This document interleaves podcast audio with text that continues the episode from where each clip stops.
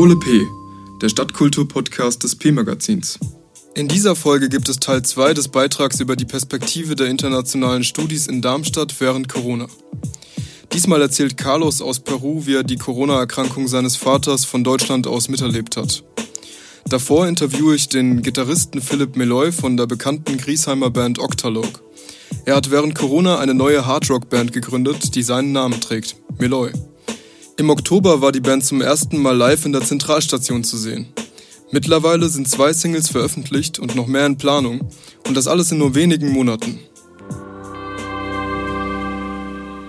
Gute Philipp. Hey Samba. Ähm, ja, die meisten kennen dich als Gitarristen von der Psychedelic Rock Indie Rock Band Octalog.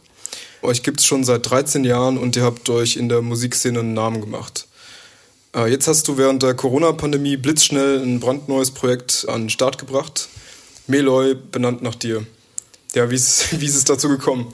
Ich wollte mich musikalisch ein bisschen austoben und habe die freie Zeit der letzten Monate dazu genutzt, mich auch in musikalische Gefilde vorzuwagen, die ich so mit Octalog noch nie betreten habe und durch glückliche Fügung ein paar sehr nette Musiker und Musikerinnen kennengelernt, mit denen ich dieses Projekt realisieren konnte, so dass es jetzt nicht mein Solo-Projekt ist, sondern eine Band daraus entstanden ist.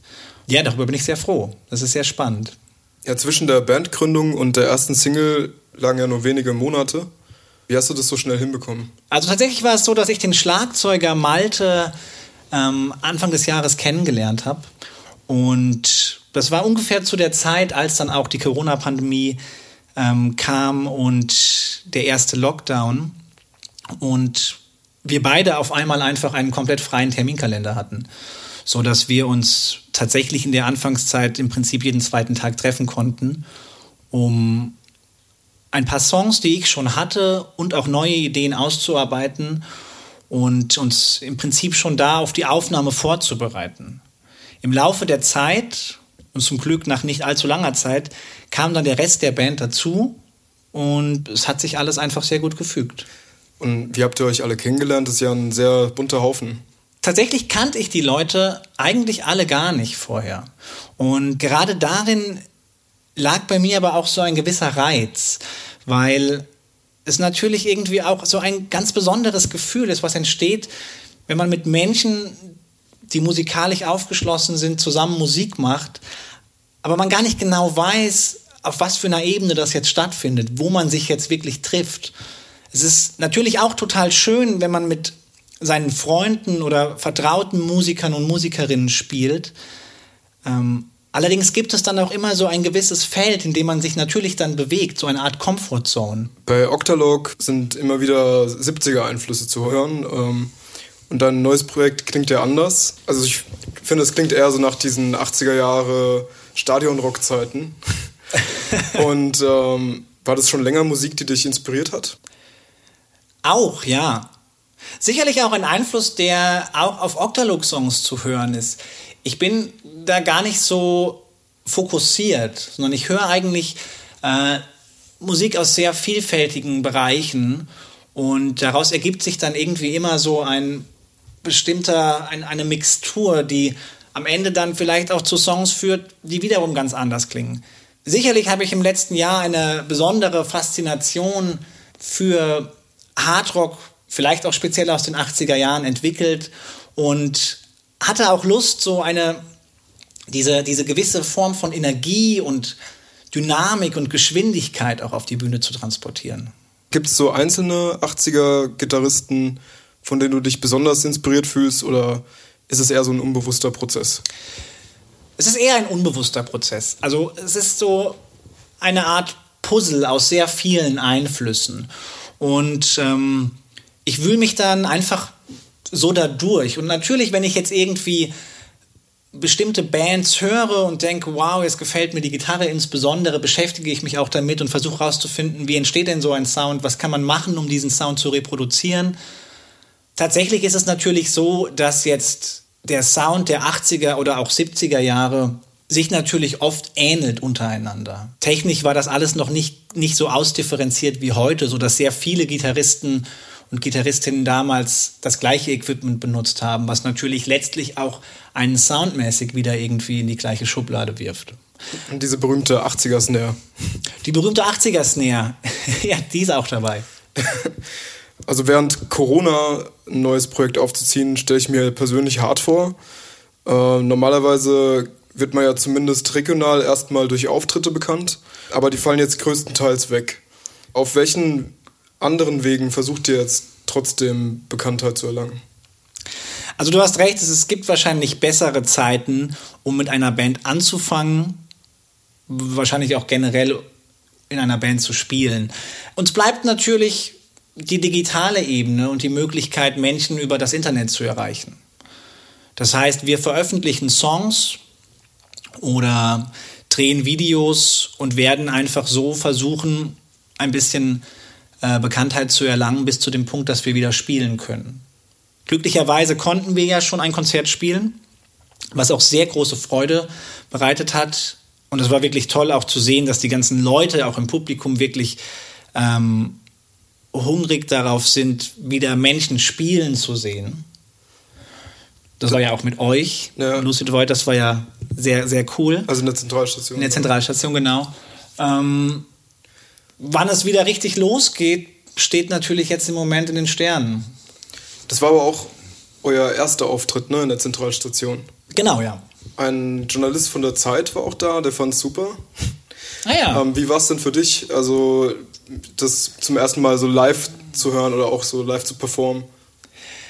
Also es war natürlich ein bisschen äh, aufregend und spannend, denn es kamen ja doch einige Sachen zusammen. Zum einen war es das erste Konzert in diesem Jahr. Dann war es ja auch ein Sitzkonzert vor wenig Publikum, was sich doch noch mal anders anfühlt auf der Bühne als ein normales Konzert in Anführungsstrichen vor einem vollen Saal. Und dann war es natürlich auch das erste Konzert mit Meloy mit Songs, die so vorher eigentlich noch niemand gehört hatte. Also vor dem Konzert war es schon wirklich alles sehr angespannt. Aber auf der Bühne ist dann wie so ein Knoten geplatzt und es hat einfach wahnsinnig viel Spaß gemacht. Auf den Pressefotos von Meloy und auf der Bühne bist du ja immer in diesem Retro-Trainingsanzug zu sehen. Und da wollte ich dich mal fragen, ob das dein ob das dein True Self ist oder ob das ähm, so eine Art Kunstfigur ist. Das ist sicherlich beides. Das ist sicherlich ähm, mein True Self, aber auch eine Kunstfigur, was man als Musiker irgendwie ja immer auch ist. Also ich bin ja auch eine Kunstfigur, wenn ich mich da hinstelle und Gitarre spiele vor Leuten in, auf einer wahnsinnigen Lautstärke und ähm, irgendwie da im, im Fokus stehe. Es ist aber auch nur eine Hose. Also das ist tatsächlich auch jetzt ansonsten keinem, keinem größeren Plan gefolgt. Aber das ziehst du jetzt durch. Die eine Hose. Vielleicht gibt es auch noch, vielleicht wird es noch Alternativen geben. vielleicht noch eine zum Wechseln. Falls wieder mehr Konzerte gespielt werden, sollte es auch noch eine Wechselhose geben. Ja. Würdest du lieber in den 80ern, in den 70ern oder heute leben? Puh, das ist eine schwierige Frage. Nicht, weil ich mich nicht zwischen den Zeiten, den Jahrzehnten entscheiden könnte, ähm, sondern weil ich es mir ja nur aus der Perspektive, die ich jetzt kenne, ausmalen kann. Also ich weiß ja nicht, wie es sich anfühlen würde, in den 80er Jahren zu leben. Und es gibt auch einige Dinge an der Gegenwart, die ich nicht missen möchte. Deswegen kann ich die Frage so nicht beantworten. Ich glaube, es sind sicherlich spannende Jahrzehnte, die du, die du genannt hast. Aber wir leben auch gerade in sehr spannenden Zeiten und es gibt auch gerade musikalisch natürlich sehr viele interessante Sachen und Phänomene, die man komplett noch nicht erleben könnte, wenn man jetzt vor 40 Jahren leben würde. Aber auf der anderen Seite ist es sicherlich so, dass die 70er oder 80er Jahre Jahrzehnte waren, in denen natürlich ein viel größeres Publikum gebannt von Rockmusik, war und ähm, das war sicherlich auch spannend.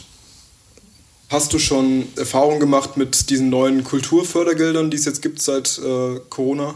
Also es gibt gerade natürlich einige Förderprogramme des Bundes und der Länder, die Musikern unter die Arme greifen. Trotzdem hast du natürlich recht, es ist sehr problematisch gerade, weil unabhängig davon, dass man als Musiker natürlich immer in Vorleistung gehen muss, wenn man anfängt und irgendwie jetzt so ein Projekt aus dem Boden stampft und noch vielleicht nicht den Support ähm, irgendwelcher größeren Firmen dabei, wie Plattenfirmen oder ähnlichem hat.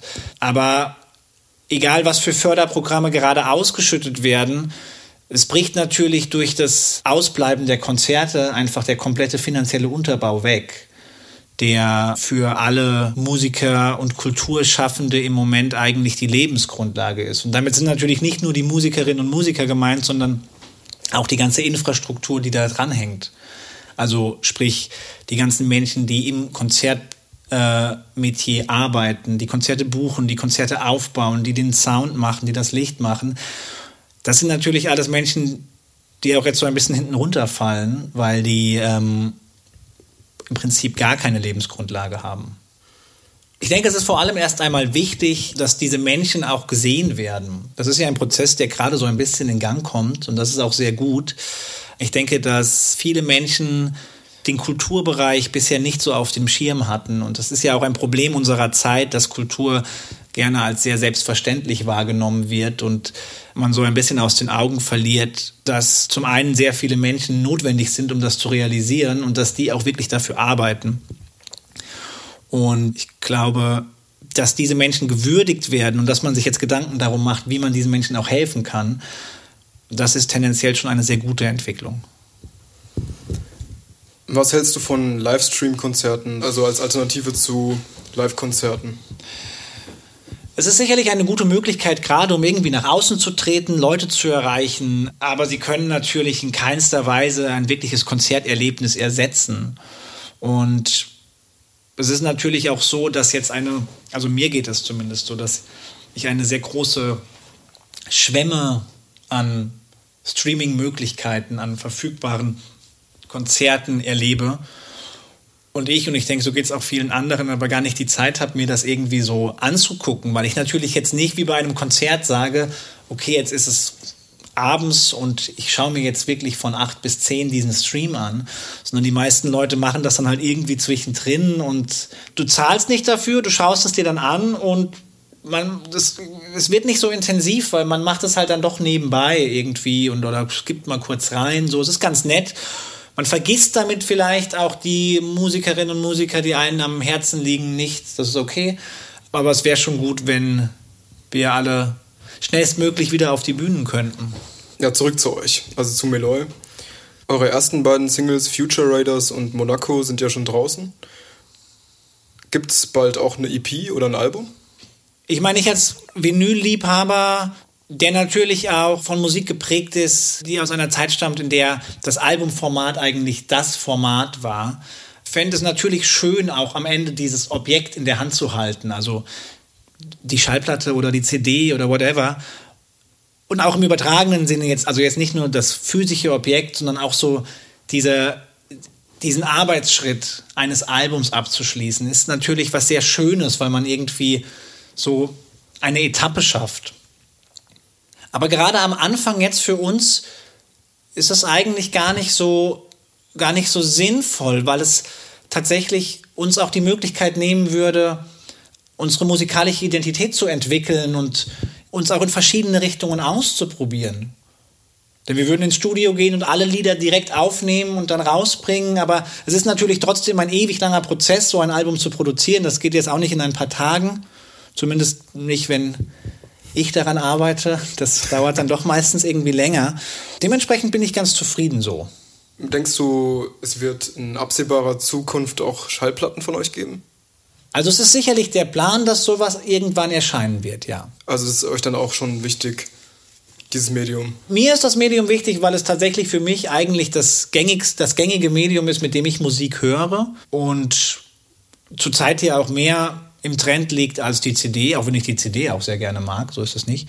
Also es geht jetzt gar nicht so sehr um die Schallplatte. Ich fände es schön, das Album irgendwann auch in physischer Form verfügbar zu haben wie das dann aber genau aussehen wird, das kann ich jetzt noch nicht sagen. Wir lassen uns gerade einfach so ein bisschen treiben und versuchen einfach nach vorne zu arbeiten. Und ich denke, ab einem gewissen Punkt werden wir dann so eine, vielleicht eine Bilanz ziehen und dann kann man auch ein Album machen oder so. Vielleicht bringen wir dann komplett neue Songs auf einem Album raus. Vielleicht gibt es irgendwie Singles auf einem Album. Viele, viele Varianten davon sind möglich. Wo würdest du mit Meloy am liebsten auftreten, wenn jetzt keine Pandemie wäre? Und mit welcher Band würdest du dir dann am liebsten die Bühne teilen? Ähm, Rock in Rio 1984 mit den Scorpions. okay. Äh, wo kann man eure Musik hören und kaufen?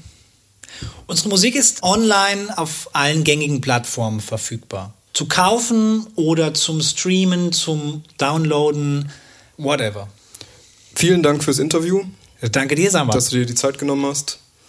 Und ja, viel Glück noch mit Meloy. Vielen Dank. Weiter geht es mit Carlos aus Peru. Carlos ist mein 33-jähriger Nachbar. Er kommt ab und zu vorbei, holt sich Wasser von meiner WG im Erdgeschoss und gießt damit die Pflanzen im Garten unseres Studentenwohnheims. Vor ein paar Wochen, als er mal wieder mit den Gießkannen vorbeikam, hatte er einen sehr bedrückten Gesichtsausdruck. Er sah aus, als ob er wenig geschlafen hätte. Ich habe ihn gefragt, ob etwas passiert ist, dann hat er mir erzählt, dass sein Vater in Peru an Corona gestorben ist. Bis zu diesem Zeitpunkt kannte ich noch keine Person, die Verwandte an Corona verloren hat. Mir war zwar klar, dass die Lage ernst ist, aber in meinem Alltag war von den dramatischen Folgen der Pandemie wenig zu spüren. Deshalb war es für mich sozusagen ein Wake-up-Call, als Carlos mir vom Tod seines Vaters erzählte. Einige Zeit später habe ich Carlos gefragt, ob er seine Geschichte teilen möchte. Er hat sich über die Gelegenheit gefreut und war zu einem Interview bereit. Carlos hat mir von seinem Lebensweg erzählt und seiner Lebensrealität als Quechua in Deutschland und davon, wie er die Krankheit seines Vaters in Peru von Deutschland aus miterlebt hat. Ich bin ein Art von Indianer aus Peru und ja, wir sind eine, eine Bevölkerung noch in Peru. Und äh, ja, wir haben unsere eigene Tradition, eigene ähm, äh, Kultur noch und wir versuchen es noch äh, weiter zu behalten.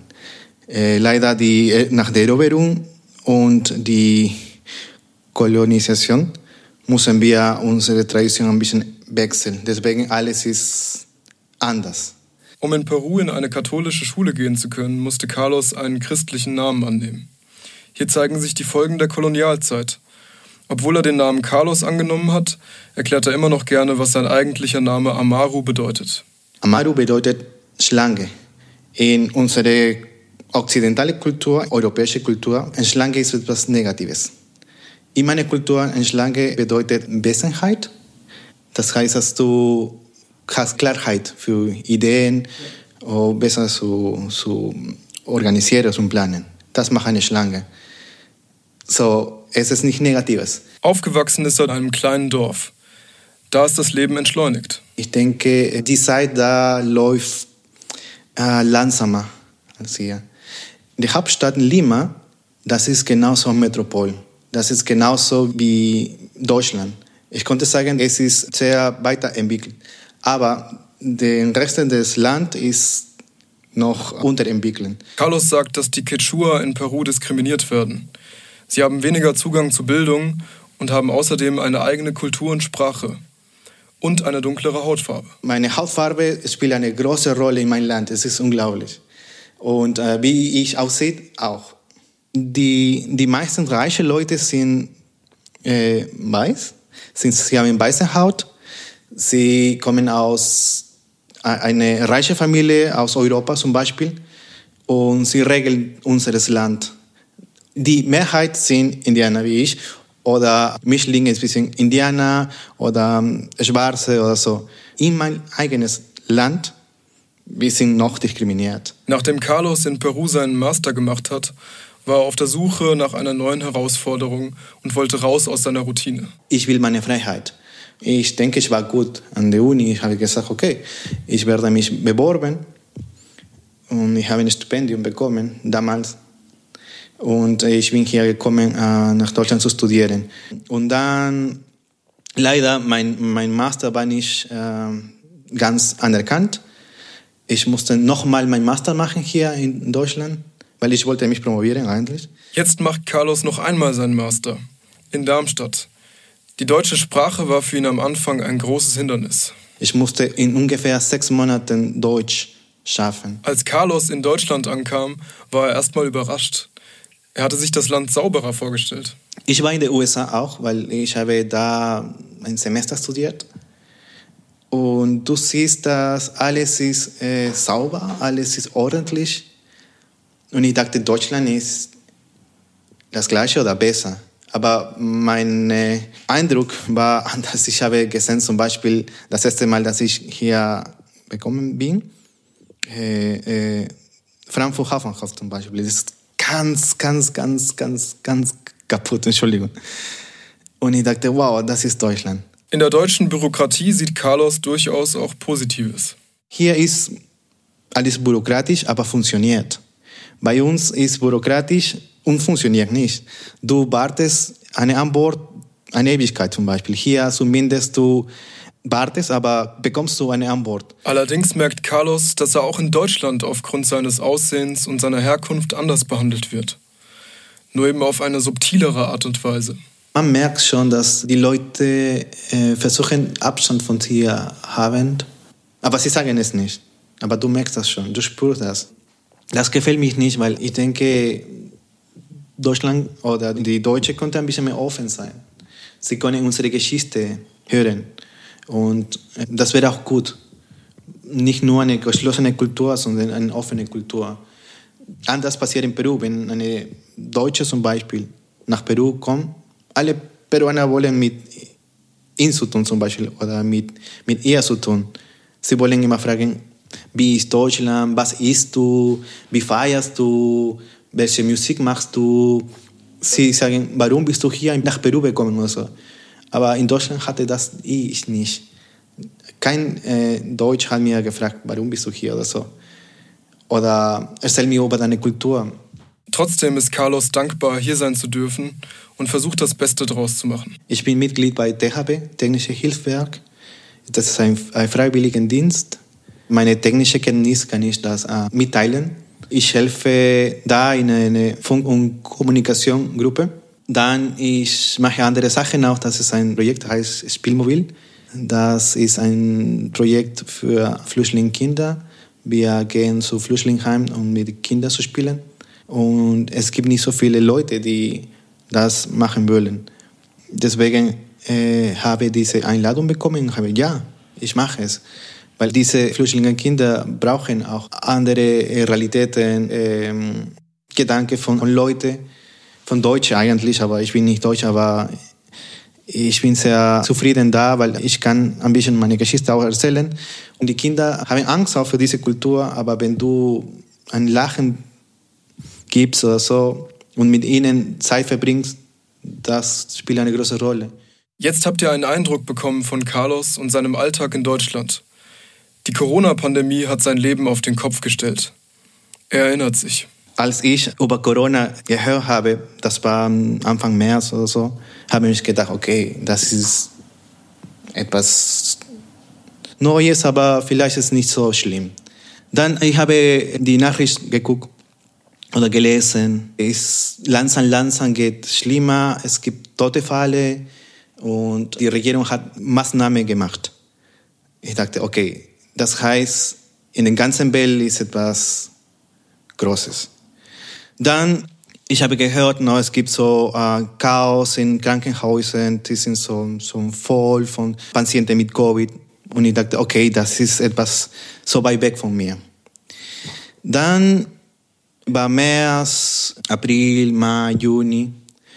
Und dann habe ich gehört, dass ähm, die Leute ab 65 ungefähr sind so äh, Risikogruppe. Und genauso meine Eltern waren in dieser Gruppe. Sie haben mir gesagt, dass dieser Virus attackiert sofort zu diesen Leuten. Und ich habe gesagt, okay, das ist etwas ernst. Meine Eltern konnten ein großes Problem haben.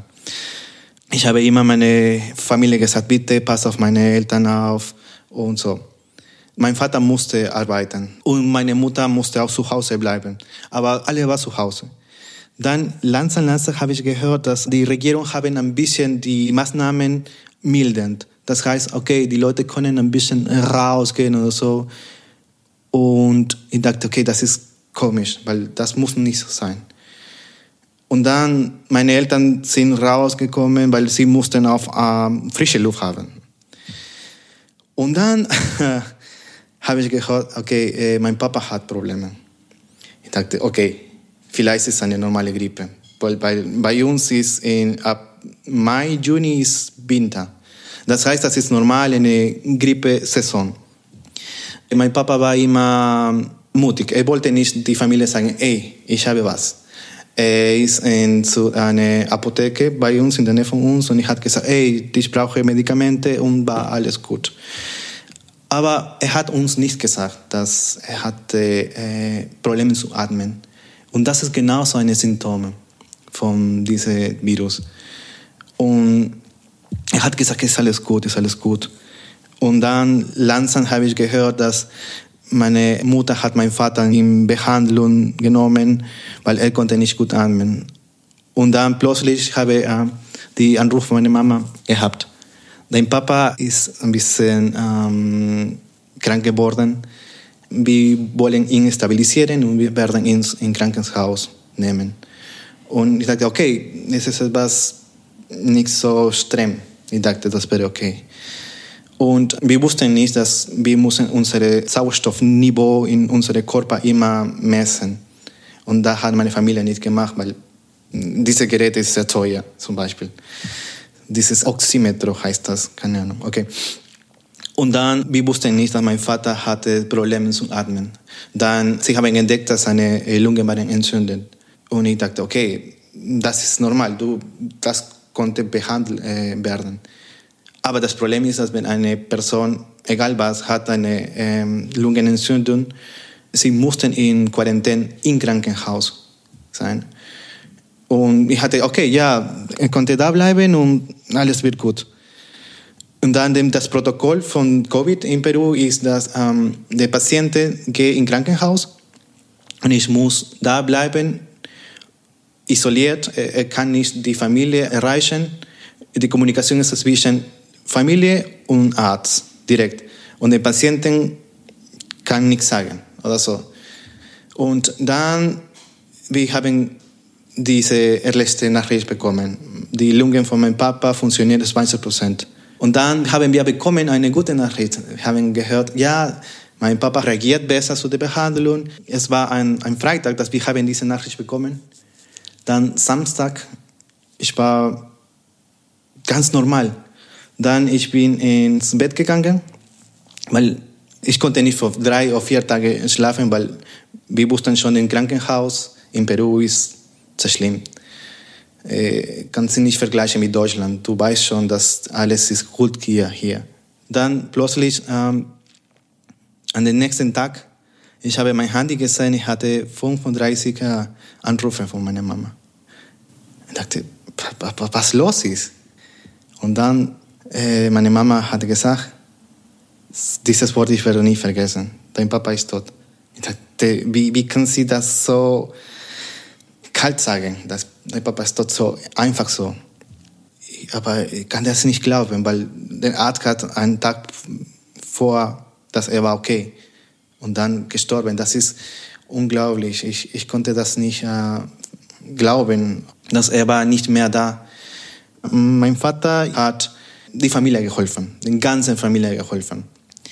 Und ich bin hier noch in Deutschland. Er hat mir geholfen, auch äh, zu studieren. Das Stipendium war schon weg, so lange weg, wegen dieser Pandemie. Und ich musste von meinem Vater was bekommen. Und das war meine finanzielle Unterstützung. Weg auch. Aber es war mir egal. Ich wollte zumindest verabschieden von meinem Vater. Ich konnte nicht. Meine Mama konnte nicht. Niemand konnte es. Ich, konnte, ich hatte nicht diese Chance zu sagen, ey, danke für alles. Danke, dass du dein Leben für mich gegeben hast. Deine Mühe, deine Zeit. Und äh, das ist sehr, sehr schlimm, weil es ist unfassbar äh, traurig. Und ich kann dir empfehlen, wenn du noch deine Eltern hast, äh, sag, dass du, dass du sehr dankbar bist, dass sie machen alle für dich oder so. ich konnte es nicht und ich werde das nie, nie diese Chance haben. Das war die sechste Folge Parole P. Wenn sie euch gefallen hat, könnt ihr uns folgen. Mehr interessante Einblicke in das Darmstädter Kulturgeschehen findet ihr im P Stadtkulturmagazin.